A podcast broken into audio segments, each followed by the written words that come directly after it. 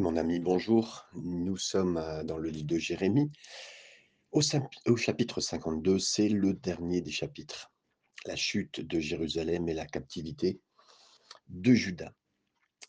J'essaierai d'être un peu plus complet sur euh, ce chapitre parce que c'est la fin et il y a les points intéressants qui sont à noter durant euh, tout ce chapitre puisque c'est le dernier.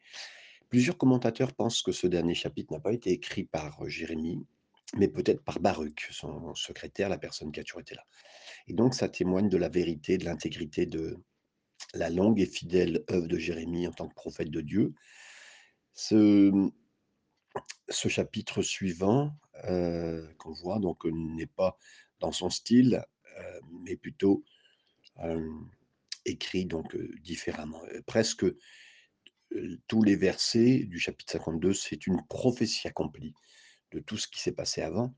Et ça fait penser, ça fait pardon, passer en revue l'ensemble du livre de Jérémie. Les faits parlent d'eux-mêmes. Jérémie a vraiment parlé les vraies paroles de Dieu. Et c'est tellement simple, mais mes amis, pour qu'un un prophète soit un prophète, la véracité de ce qui est arrivé doit est le signe de que c'est un vrai prophète. Voilà.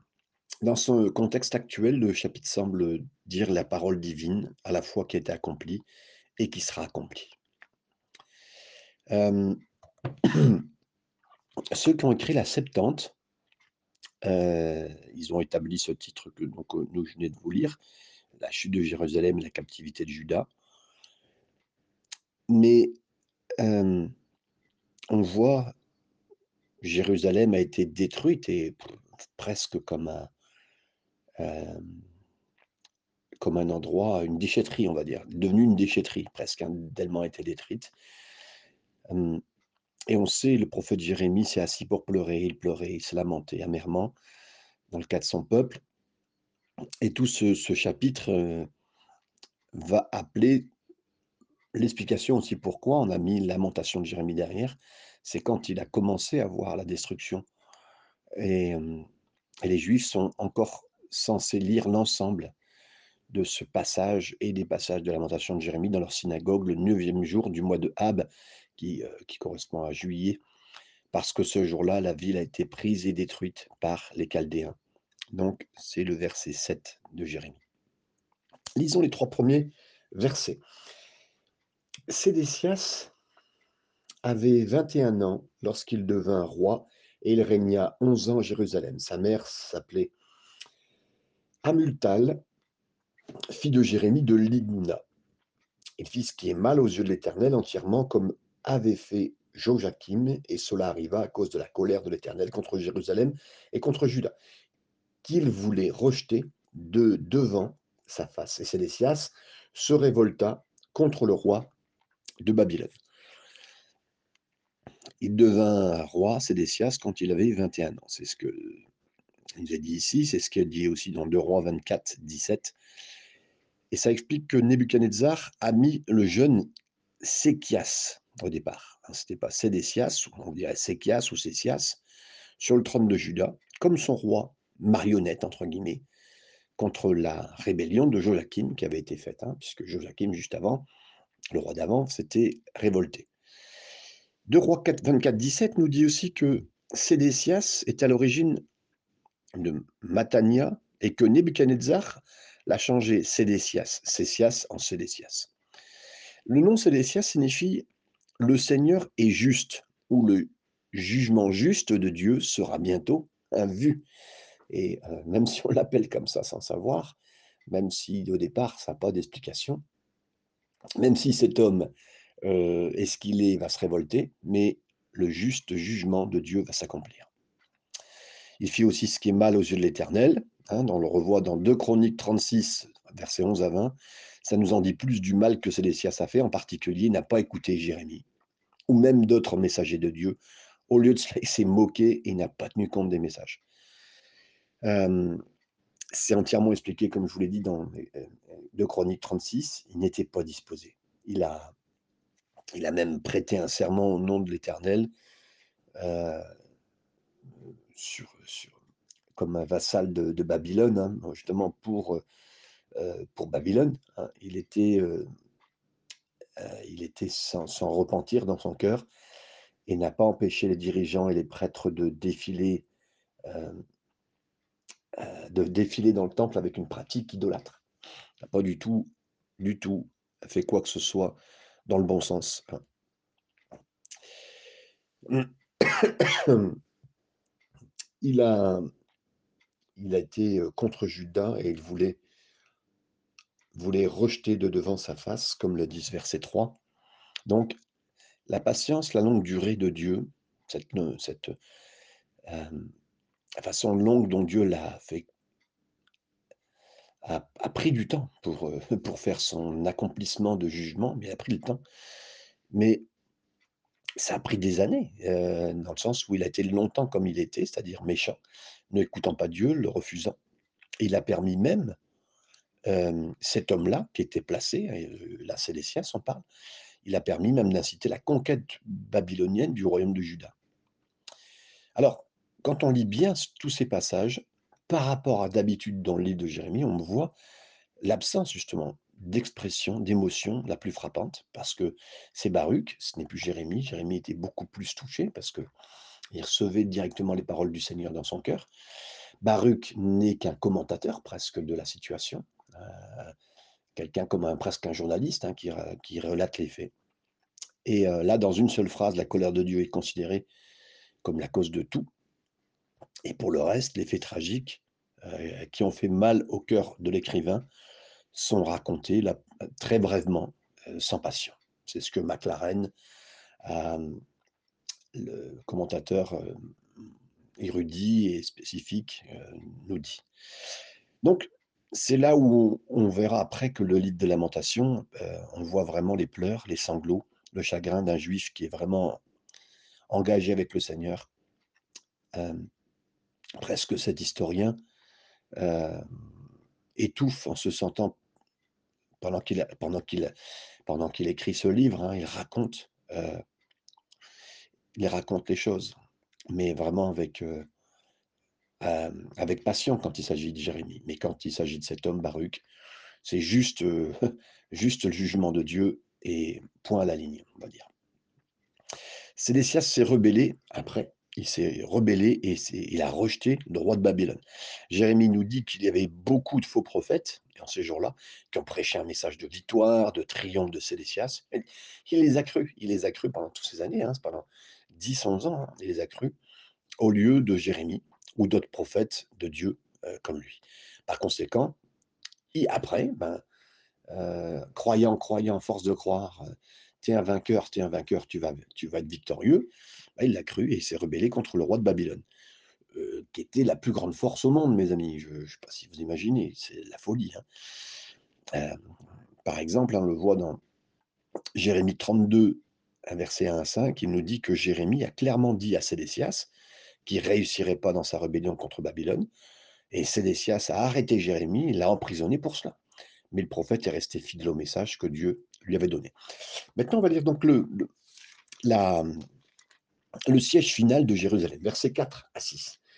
La neuvième année du règne de Sédécias, le dixième jour du dixième mois, Nebuchadnezzar, roi de Babylone, vint avec toute son armée contre Jérusalem. Ils campèrent devant elle et élevèrent des retranchements tout autour. La ville fut assiégée jusqu'à la onzième année du roi Sédécias. Verset 6.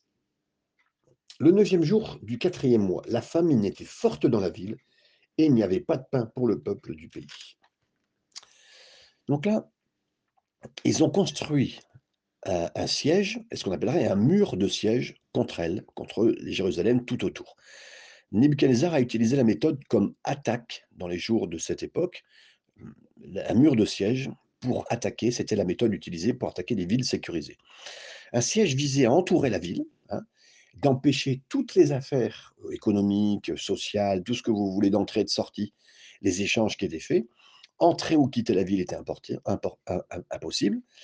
Et euh, donc le but, c'était surtout que rien ne rentre, rien ne sort pour vivre aux nourritures, pour que la, la ville puisse mourir, entre guillemets, et que la population, à un moment donné, se rende.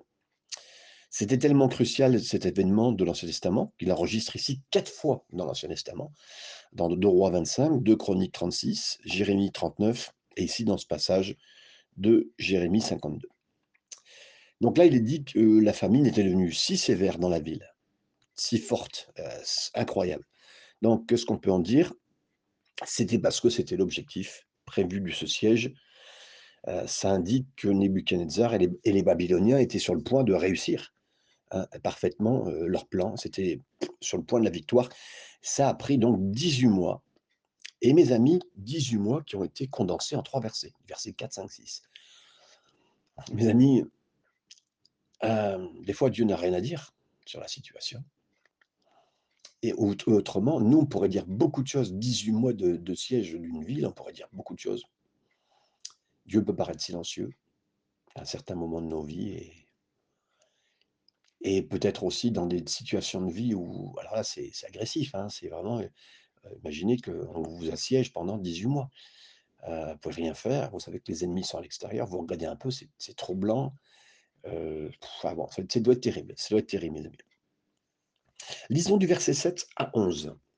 Alors, la brèche fut faite à la ville, et tous les gens de guerre s'enfuirent et sortirent de la ville pendant la nuit par le chemin de la porte entre les deux murs près du jardin du roi, tandis que les Chaldéens environnaient la ville. Les fuyards prirent le chemin de la plaine, mais l'armée des Chaldéens poursuivit le roi et ils l'atteignirent Sédécias dans les plaines de Jéricho. Et toute son armée se dispersa loin de lui. Ils saisirent le roi et le firent monter vers le roi de Babylone à Ribla, dans les pays de Hamath, et il prononça contre lui une sentence. Le roi de Babylone fit égorger les fils de Sédécias en sa présence. Il fit aussi égorger tous les chefs de Juda à Ribla. Puis il fit crever les yeux de Sédécias et le fit lier avec les chaînes des reins. Le roi de Babylone l'emmena à Babylone et il le tint en prison jusqu'au jour de sa mort. Beaucoup de faits intéressants. Euh, le mur de la ville a été brisé à un moment donné. Donc c'était en fait, euh, ils ont monté, comment dire, c'est comme si on avait monté sur une muraille des briques, euh,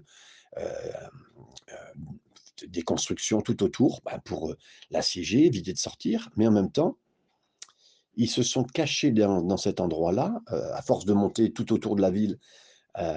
c'est comme si on émettait, vous savez, les échafaudages, là, c'est à peu près comme ça, pour y monter, pour, pour bloquer, et sur un des échafaudages de la ville, entre guillemets, c'est là qu'ils ont commencé à percer, à faire tout pour, euh, euh, pour euh, que l'emprise, de la ville soit bloquée, mais en même temps, un moment pour percer le mur et y rentrer. C'est ce qu'ils ont fait. Donc, ils ont complètement réussi. et ils ont fait, bien sûr, un endroit secret, parce qu'au début, personne ne savait que ça allait se faire là. Donc, à force de faire le siège complet, bon, bah, ils avaient peur de partout. Imaginez, hein, vous avez un siège complet autour de vous, ça va être terrible. Et là, il y a un percement qui se fait. Et puis, ben, ils ont, cette ligne de siège a suivi. Ils ont utilisé une tactique de diversion pour obtenir un endroit où ils n'y pensaient même pas. C'est ce qui s'est passé. Mes amis, c'est que ce soit euh, des épreuves de nos vies, que ce soit le diable lui-même, c'est souvent ce qui peut se passer. C'est souvent ce qui peut se passer quand on oublie le Seigneur, quand on ne le suit pas, quand on ne revient pas à lui, quand on ne lui demande pas pardon. C'est terrible, c'est terrible. Et là, on le voit vraiment euh, fortement. L'armée des Chaldéens a poursuivi le roi, Sédécias qui partit, hein, qui était jusque dans les plaines de Jéricho. C'est étonnant que c'est mis comme ça, mais c'est une distance considérable de Jérusalem. Ça a pris du temps, donc Sédécias a pu penser au début que sa stratégie de fuite a réussi, parce qu'il est parti avec tous les hommes de combat. Enfin, ils l'ont suivi. Je ne sais pas si c'est les hommes qui l'ont suivi ou c'est lui qui a suivi les hommes. Mais je pense plutôt l'inverse. C'est lui qui est parti de peur avec tout ce qui se passait. Et pour vous dire, hein, il part, il quitte, il, laisse, il abandonne Jérusalem et il laisse totalement même son pays, enfin, c'est terrible. Et là, on voit, c'est exactement ce qui devait se passer. il a été retrouvé. Et il a échappé au jugement, il pensait, et au prophète, comme Jérémie avait promis. non, non, la parole de Dieu a été démontrée comme étant vraie. Il a été capturé dans les plaines de Jéricho. Et là, ça semble ironique, parce que au même endroit où Israël a mis le pied sur la terre promise, le, bah là, le dernier roi davidique, c'est-à-dire de la descendance de David, il a été capturé, sa monarchie est brisée. Et ici où Israël avait connu ses premières victoires et que les murs de Jéricho étaient tombés devant des hommes non armés, bah là, des hommes armés qui avaient confiance en Dieu. Bah, là, c'est une scène totalement, heu, différente. Des hommes qui ont pas confiance en Dieu, même les plus armés, bah, ils se retrouvent, heu, voilà, à perdre et c'est la situation. Attention, l'ennemi était bien important, c'est pas le point. Le point, c'est d'avoir la de voir surtout la désobéissance des hommes. Là, écoutez ce qu'ils ont fait. Ils tuèrent les fils de Sédécias devant ses yeux et ils le jetèrent aux yeux de Sédécias. Les Babyloniens n'étaient pas connus pour être aussi cruels que les Assyriens qui, ont, qui étaient venus 150 ans du nord, euh, 150 ans plus tôt. Mais ils étaient experts dans la cruauté quand même, à part entière. Et là, ils ont, ils ont profité, ils ont mis d'abord Sédécias debout, ils ont dit regarde devant toi, ils ont tué ses enfants devant ses yeux, ça va être terrible. Et on a déjà parlé de ça. hein. Et juste après ça, après, euh, après qu'il ait vu mourir ses propres fils et le reste aussi des autres euh, responsables des villes de Juda, ben, ils lui ont crevé les yeux. C'est-à-dire, re- les- regarde les dernières choses que tu vas voir. Bam. Et là, ça, comme si, vous savez, même le diable, hein, ça peut, il faire ça dans vos vies, faire voir des choses horribles et en plus, euh, voir qu'après, tu vois plus rien. Et vous savez, ça peut, c'est traumatique, c'était le but. Mais Dieu est bon, mes amis, pourrait changer totalement nos vies, même si vous alliez passer par là. Si vous saviez ce que ça veut dire, ce que je suis en train de vous dire, et que nous lisons dans la parole de Dieu, le Seigneur serait capable encore, si vous reveniez à lui, de changer tous ces mal en bien et de, de, retirer tout traumatisme, mes amis. C'est même pas le but hein, d'avoir vu des traumatismes, c'est c'est comme cela. Donc, euh, ils ont fait ça, ça accomplit bien sûr une des prophéties qui avait été donnée sur lui, comme quoi il, verrait les dernières choses, mais et il ne verrait plus. Donc, c'était très très précis ce qu'il avait reçu comme, comme prophétie. Flavius Joseph, ce grand écrivain, historien de l'époque, dit que Nebuchadnezzar a gardé Sédécias en prison jusqu'à ce qu'il meure, et il l'a enterré magnifiquement quand il est mort, comme le signale Jérémie 34, 5 et ce verset que nous venons de lire. Versets 12 à 14, nous lisons la suite euh, de ce passage. Le dixième jour du cinquième mois, c'était la euh, dix-neuvième année du règne de Nebuchadnezzar, roi de Babylone. Nebuchadnezzar, chef des gardes, non, pardon, Nebuzaradan, chef des gardes, au service du roi de Babylone, vint à Jérusalem. Il brûla la maison de l'Éternel, la maison du roi et toutes les maisons de Jérusalem. Il livra au feu toutes les, maisons de quelque importance. Toute l'armée des Chaldéens, qui était avec les chefs, les gardes, démolit toutes les murailles formant l'enceinte de Jérusalem. Donc là, il a brûlé la maison de l'Éternel. Le grand temple de Salomon était maintenant en ruine. Quelque chose qui était tellement beau, fabriqué, mais dans la plus grande gloire d'Israël de l'époque, hein, entre David et Salomon, la gloire d'Israël, c'est-à-dire la beauté, la richesse qu'il avait, c'était monté en flèche. Et donc là, c'est resté en ruine pendant de nombreuses années, et euh, jusqu'à temps que ça a été humblement reconstruit par les exilés au retour de l'époque d'Esdras. Le dixième jour, hein, ça a été à ce moment-là, le Talmud, dé- le Talmud hein, déclare que lorsque les Babyloniens sont entrés dans le temple, d'abord ils ont fait une fête pendant deux jours dans ce temple euh, pour le desséquer, pour le couper, euh, pour le, euh, voilà vraiment pour euh, euh, pour l'utiliser pierre par pierre, pour faire ce qu'il faut. On pense un peu aux Romains dans les années 70 qui ont fait pareil. hein. Et le troisième jour, ils ont mis le feu au bâtiment, le troisième jour. Alors que d'abord, ils ont tout pris, volé, fait ce qu'il fallait, entre guillemets, pour eux. Et le Talmud ajoute que le feu a brûlé tout au long de cette journée et la, la journée suivante. Donc, les deux premiers jours, ils font la fête dedans, tout en volant au fur et à mesure. Et après, dès qu'ils ont pris tout ce qu'il fallait, euh, pendant deux jours, ils font brûler. Enfin, disons que ça a pris feu pendant deux jours, tellement euh, sûrement les, les, matériaux dedans, et puis aussi le feu qu'ils y ont mis hein, pour obtenir ça, c'est terrible. Donc voilà, c'est les choses qui sont faites et ils ont découpé euh, et brisé les maisons de quelque importance, tous les maisons qui étaient de bonne importance, ils ont tout détruit. Tout ce qui était significatif, ils l'ont détruit, mes amis. C'était systématique, c'était ordonné. Ils sont rentrés ville par ville, rue par rue, de hein. Les murs de Jérusalem, qui étaient la sécurité physique de la ville, sont maintenant détruits. Jérusalem n'est plus un lieu de sûreté et de sécurité. Les murs resteraient une ruine jusqu'à ce qu'elle été reconstruite par l'époque de Néhémie. hein. Esdras, vous imaginez, hein, c'est des générations après, deux, trois générations après. Euh, Esdras reconstruit le temple, Néhémie reconstruit les murailles. Tout ça pour l'œuvre de. euh, c'est terrible. Quand on y pense, euh, c'est incroyable. Donc, le capitaine des gardes, lui, c'est lui qui a pris l'exécution du travail de Dieu. Il a fait quelque chose de méthodique. il a démoli la belle ville et chacune des belles maisons, des belles, heu, des belles bâtisses, hein, pour décomposer les murs et les détruire. Versets 15 à 23. Nébuchad Nebuzaradan, Nebuzaradan, chef des gardes, emmena captif une partie des plus pauvres du peuple, ceux du peuple qui étaient demeurés dans la ville, ceux qui s'étaient rendus au roi de Babylone et le reste de la multitude. Cependant, Nebuzaradan, chef des gardes, laissa comme vignerons et comme laboureurs quelques-uns les plus pauvres du pays. Les Chaldéens brisèrent les colonnes d'airain qui étaient dans la maison de l'Éternel, les bases, la mer d'airain qui était dans la maison de l'Éternel, ils emportèrent tous les reins à Babylone. Ils prirent les cendriers, les pelles, les couteaux, les coupes, les tasses et tous les ustensiles d'airain avec lesquels on faisait le service. Le chef des gardes prit encore les bassins, les brasiers, les coupes, les cendriers, les chandeliers, les tasses, les calices et les calices, ce qui était d'or et ce qui était d'argent. Les deux colonnes, la mer et les douze bœufs d'airain qui se servaient de base et que le roi Salomon avait fait pour la maison de l'Éternel. Tous ces ustensiles d'airain avaient un poids inconnu. La hauteur de l'une des colonnes était de 18 coudées et un cordon de 12 coudées l'entourait. Elle était creusée et son épaisseur avait quatre doigts. Il y avait par-dessus un chapiteau d'airain et la hauteur d'un chapiteau était de 5 coudées. Autour des chapiteaux, il y avait un tri et des grenades, le tout d'airain et il était de même pour la seconde colonne avec des grenades. Il y avait 96 grenades de chaque côté et toutes les grenades autour du treillis étaient au nombre de 100. Donc là, on voit d'abord qu'ils ont tout d'abord emmené captifs les gens, les gens qui restaient dans la ville. C'est la troisième vague majeure de captivité qui a été faite, euh, euh, sauf les pauvres. On prend toutes les personnes, sauf les pauvres, de la terre qui ont été gardées et gardées pour euh, en tant que vendangeurs, agriculteurs pour rester. Certaines logiques, hein, euh, ils prennent les gens avec un avec les gens les plus utilisés, les plus reconnus, et puis ils les emmènent captifs s'ils peuvent être utilisés dans le pays là-bas. C'est ce qu'ils feront.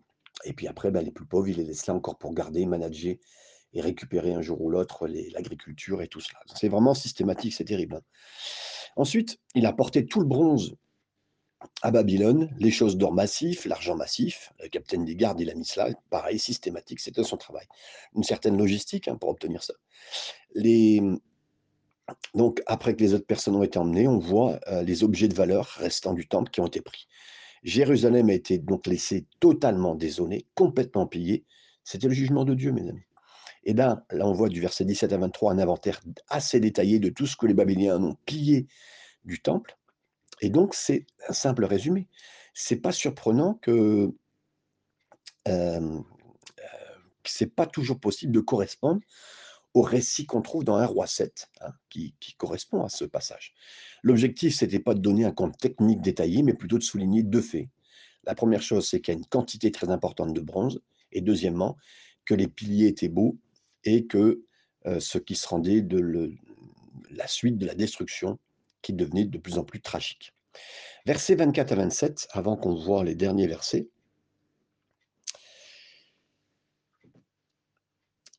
Le chef des gardes prit Seraja, le grand sacrificateur, Sophonie, le second sacrificateur, et les trois gardiens du seuil.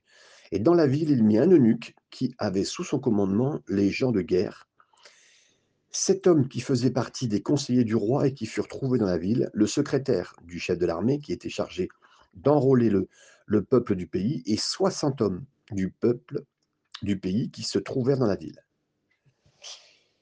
Nebuzaradan, chef des gardes, les prit et les conduisit vers le roi de Babylone à Ribla. Le roi de Babylone les frappa et les fit mourir à Ribla, dans le pays de Hamath. Donc là, il les a frappés et les mis à mort.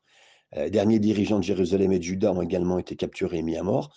Le roi de Babylone, Babylone par contre, savait, semblait savoir ce que c'est d'une domination complète sur l'ancien royaume. Allez, c'est qui les responsables? Amenez-les-moi et on les tue. Euh, tuez-les, cette racine, euh, elle, est, forte, hein, parce que, bon, c'était blessé, torturé, c'était ce que nous rappelle Thomson quand il nous a dit ça, tuez-les. Voilà, il les a tués, c'était vraiment très fort comme mot un mélange entre la torture et la mort. Donc, Ainsi Judas fut emporté captif de sa propre terre, c'est la terre que Dieu leur a donnée à son peuple 860 ans plus tôt. Et là, ils l'avaient pris par la foi et l'obéissance, et là, ils l'ont perdu par l'idolâtrie et le péché. Mes amis, c'est la, force que Dieu nous donne. La foi, c'est un don. C'est c'est quelque chose d'extraordinaire quand on vit la foi. Mais quand on est croyant et qu'on vit ce genre de choses, c'est-à-dire qu'on tombe dans l'idolâtrie et le péché, waouh, c'est terrible. Donc le lecteur ne peut pas s'empêcher d'être frappé par le ton sans passion du récit de ce chapitre. Et pas une fois l'auteur ne montre de ses sentiments, il décrit juste une chute tragique de son pays. Et euh, voilà, et on, revient encore vers le livre des lamentations et le pleur et le gémissement. Versets 28 à 30. Ainsi Judas fut emmené captif loin de son pays. Voici le peuple que Nebuchadnezzar emmena en captivité. La septième année, 3023 juifs. La dixième année de Nebuchadnezzar, il emmena de Jérusalem 832 personnes. La 23e année de Nebuchadnezzar, Nebuchadnezzar, chef des gardes, pardon, Nebuzaradan, chef des gardes, emmena 745 juifs et tout, en tout, euh, 4600 personnes. Donc, on voit bien, Nebuchadnezzar emmenait ses captifs, ça faisait partie de, de l'exil final de la déportation forcée de la terre. La conquête de l'exil de Judas sont venues en vague, donc là c'est la dernière vague. Toutes les personnes étaient 4600, donc ça faisait référence à une partie des exilés, parce que là on parlait que des hommes adultes en cette partie, donc on ne parlait pas des femmes qui étaient avec. Des fois on peut multiplier quand c'est comme ça euh, par 4 le chiffre pour obtenir un peu le nombre total de personnes. Les, les personnes euh, juives étaient numérotées, hein, qui étaient, euh, ils étaient considérés entre guillemets, et le total était bien plus élevé, comme je viens de le signaler. J'aimerais finir maintenant avec les versets 31-34 qui sont très particuliers et que nous avons besoin de lire pour bien comprendre, parce que euh, c'est la note après le grand tragique de tout ce livre, une note très particulière. J'appellerais ça de la balade de Joachim. Versets 31 à 34. La 37e année de la captivité de Joachim, roi de Juda, le 25e jour du 12e mois, Évil-Mérodac, roi de Babylone, dans la première année de son règne, releva la tête de Joachim, roi de Juda, et le fit sortir de prison. Il lui parla avec bonté. Il mit son trône au-dessus du trône des rois qui étaient avec lui à Babylone.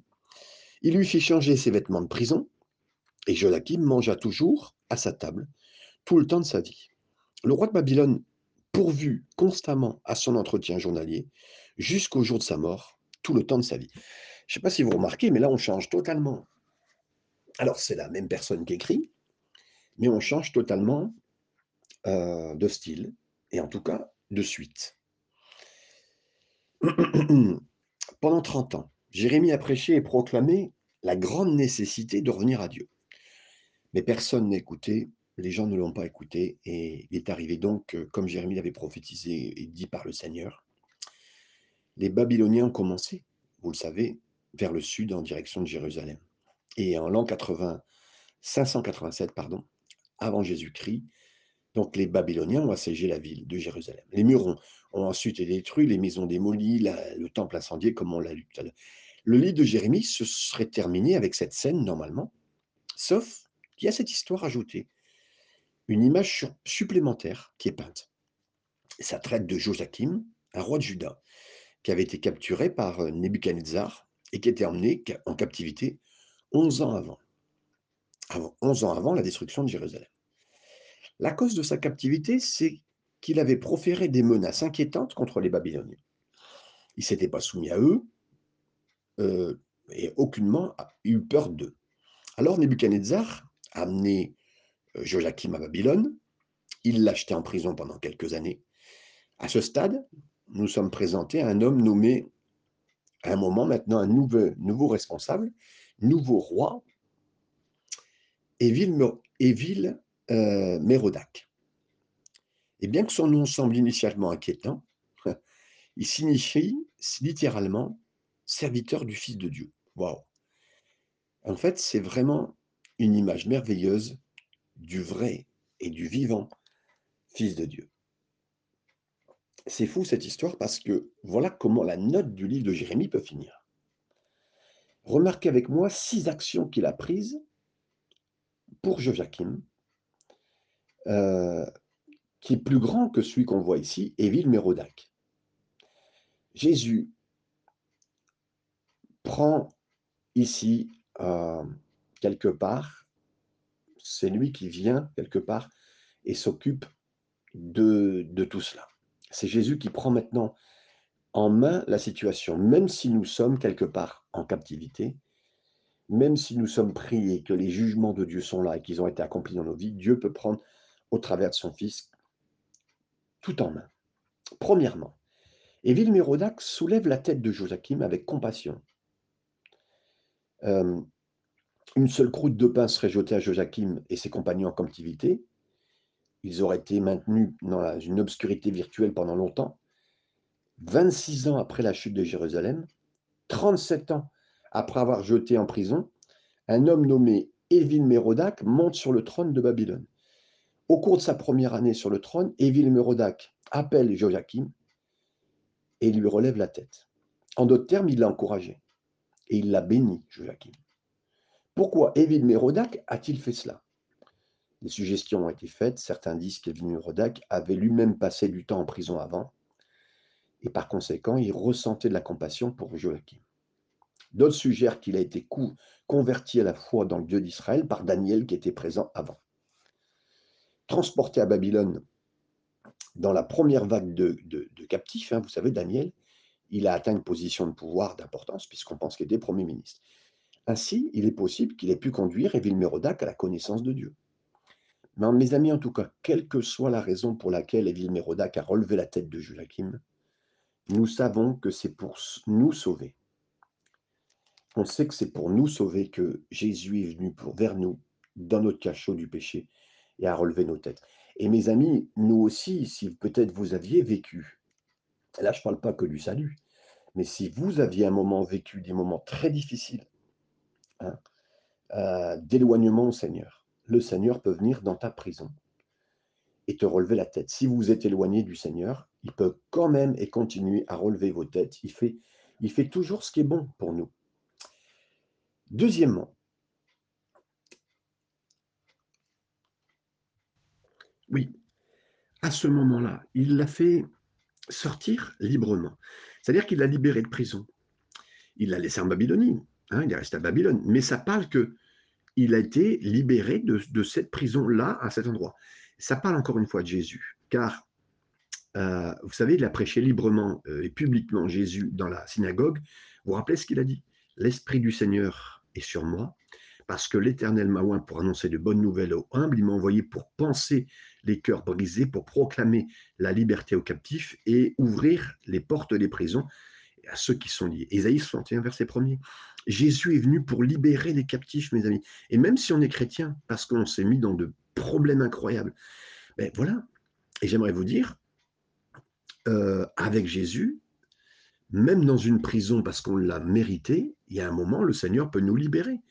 Et euh, certains voilà, pensent qu'on n'est pas libre, mais le Seigneur peut nous libérer. Et nous sommes libres de profiter d'une journée sans, compter euh, pour des substances qui vont nous accompagner. On ne va pas prendre comme des gens de cette terre en Babylonie, parce que c'est leur pays à eux. Hein. Euh, on ne va pas prendre les mêmes substances que pour survivre à cette journée. Non, non, on va confiance au Seigneur. Lui nous libère des prisons, même de l'endroit où nous pouvons être. Et donc, oui, nous sommes libres de profiter de cette journée. Et c'est la même chose dite de Jésus, euh, parce que le Seigneur, il a vraiment fait ce qu'il fallait. Euh, et il peut le faire même maintenant pour notre destinée de nous sortir de cette prison. Troisièmement, Évile Mérodac a parlé gentiment, a parlé avec amour, a parlé avec respect, a parlé avec euh, des beaux mots concernant Joachim.